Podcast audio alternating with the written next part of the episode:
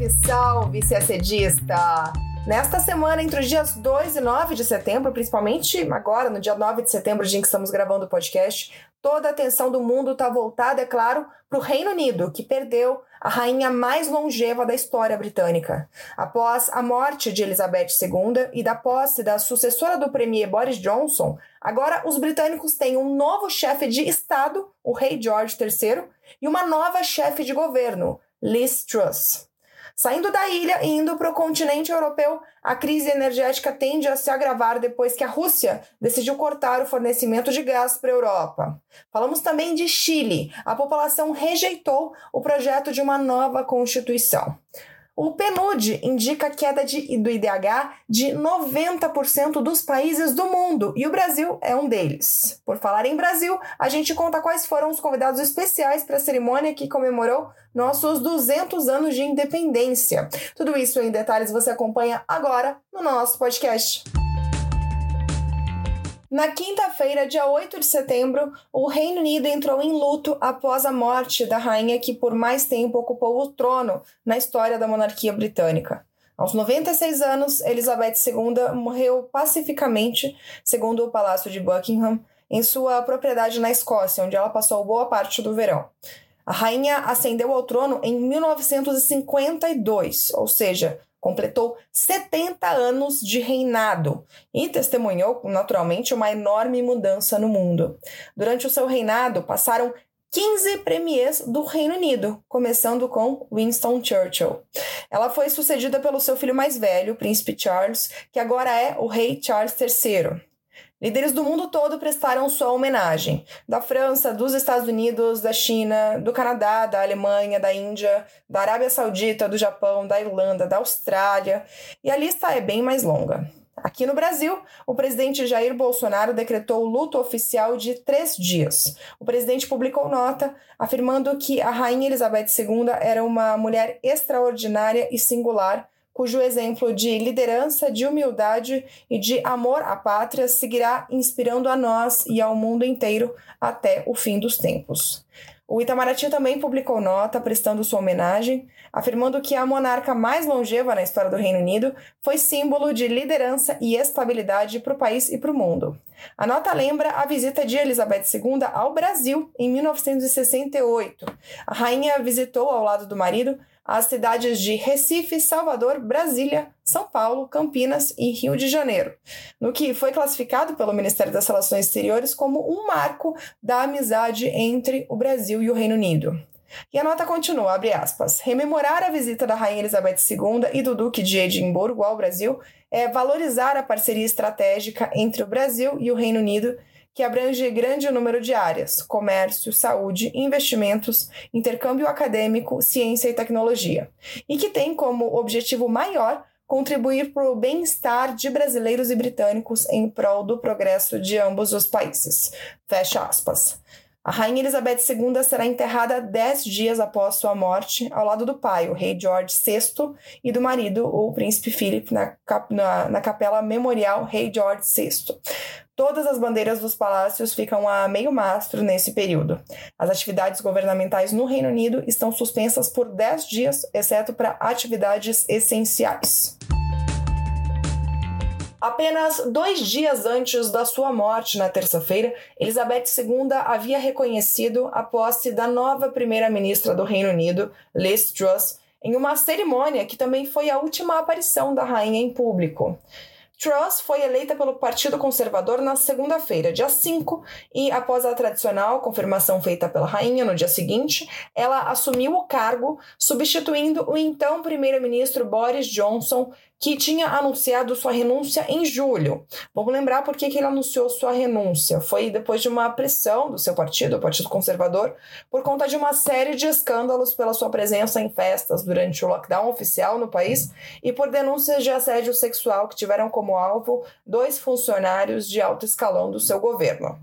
A ex-secretária de Relações Exteriores, Liz Truss, agora é a terceira mulher a ocupar o cargo de primeira-ministra do Reino Unido, depois das também conservadoras Margaret Thatcher e Theresa May.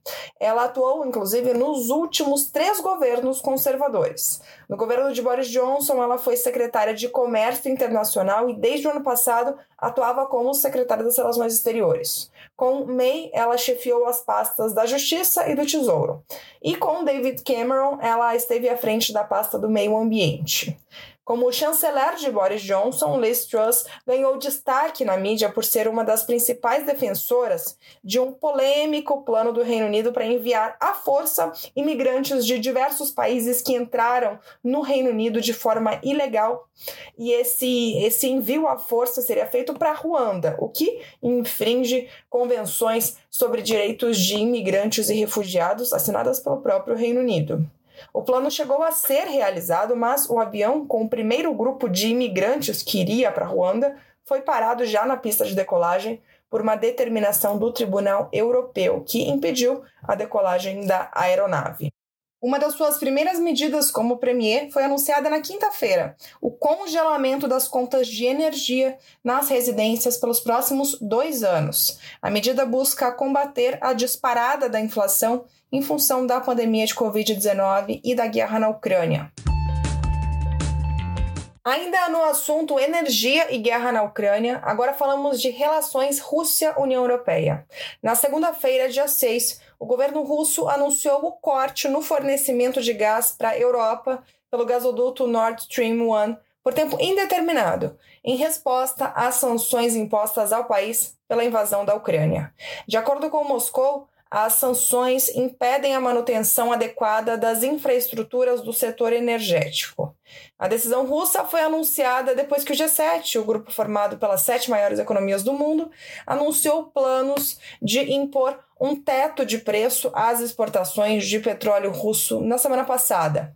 O anúncio desta segunda, feito pela Rússia, provocou alta no preço do gás, queda nas bolsas de valores europeias e na cotação do euro e agrava a crise energética do continente, que já vem sofrendo os efeitos da redução do fornecimento e das altas no preço dos combustíveis. Os ministros da Energia da União Europeia têm uma reunião de emergência marcada para esta sexta-feira, dia 9, para discutir como lidar com a crise energética. A Comissão Europeia também apresentou medidas, incluindo o corte obrigatório no uso da eletricidade durante os horários de pico e um teto para as receitas de energia gerada a partir de outras fontes. Falamos agora de América do Sul. No domingo, dia 4, os chilenos votaram em plebiscito e rejeitaram a proposta de uma nova Constituição. 61% dos votantes foram contra o projeto. Com isso, continua válida a carta em vigor desde a época da ditadura de Augusto Pinochet.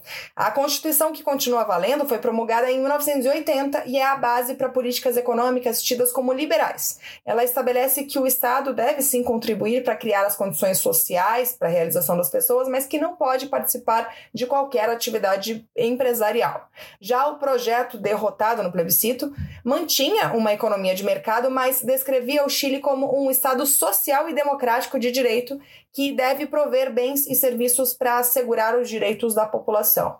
A proposta consagrava um novo catálogo de direitos sociais em termos de saúde, aborto, educação e previdência, com ênfase ambiental e plurinacionalidade indígena.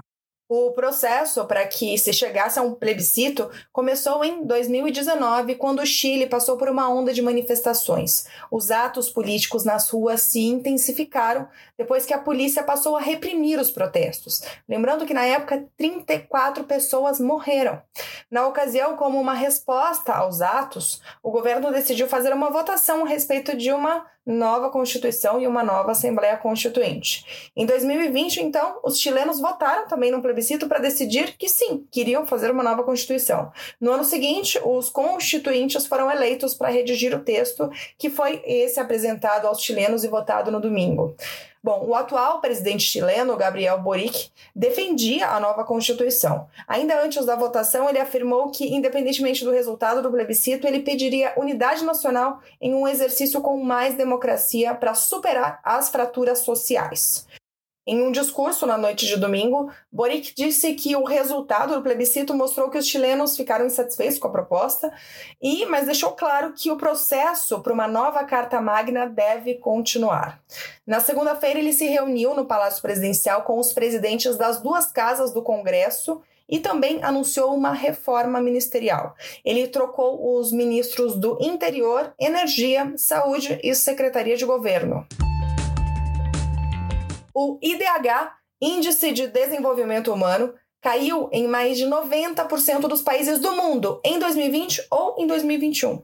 40% dos países apresentaram queda nos dois anos. Os dados estão no último relatório do PNUD, o Programa das Nações Unidas para o Desenvolvimento, publicado nesta quinta, dia 8.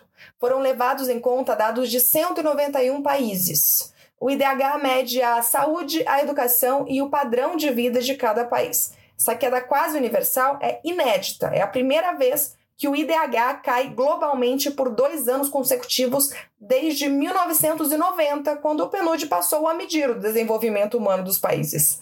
A ONU argumenta que camadas de incerteza estão se acumulando e interagindo para desequilibrar as sociedades de forma inédita. Também, de acordo com a ONU, os dois últimos anos tiveram impactos devastadores para bilhões de pessoas em todo o planeta quando crises como a da Covid-19 e a guerra na Ucrânia se sucederam e ainda interagiram com amplas transformações sociais e econômicas, mudanças planetárias perigosas e o aumento acentuado da polarização.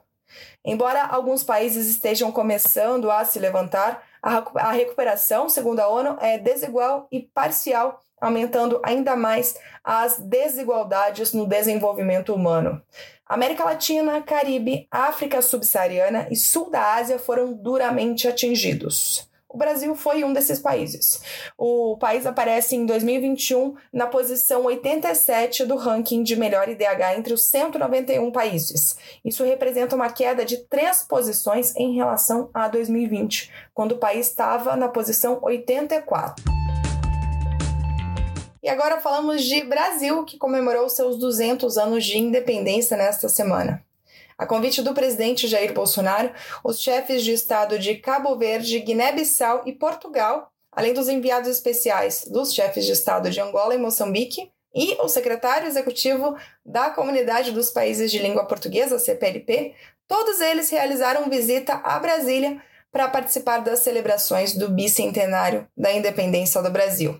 Além de um coquetel comemorativo na terça-feira, dia 6, os representantes estrangeiros participaram na quarta, dia 7, o dia da independência, do desfile cívico-militar na esplanada dos ministérios em Brasília. Segundo o Palácio do Itamaraty, o convite e a presença de chefes de, chefes de Estado e representantes de países de língua portuguesa simbolizam os laços históricos que os unem ao Brasil. A Comunidade dos Países de Língua Portuguesa, CPLP, foi criada em 17 de julho de 1996 em Lisboa e é constituída por nove Estados-membros: Angola, Brasil, Cabo Verde, Guiné-Bissau, Guiné Equatorial, Portugal, Moçambique, São Tomé e Príncipe e Timor-Leste. A CPLP tem como objetivo a concertação político-diplomática e a cooperação em todas as suas formas, além da promoção e defesa da língua portuguesa através do diálogo cultural. E a gente termina o nosso podcast por aqui. Uma ótima semana, bons estudos e até sexta-feira que vem.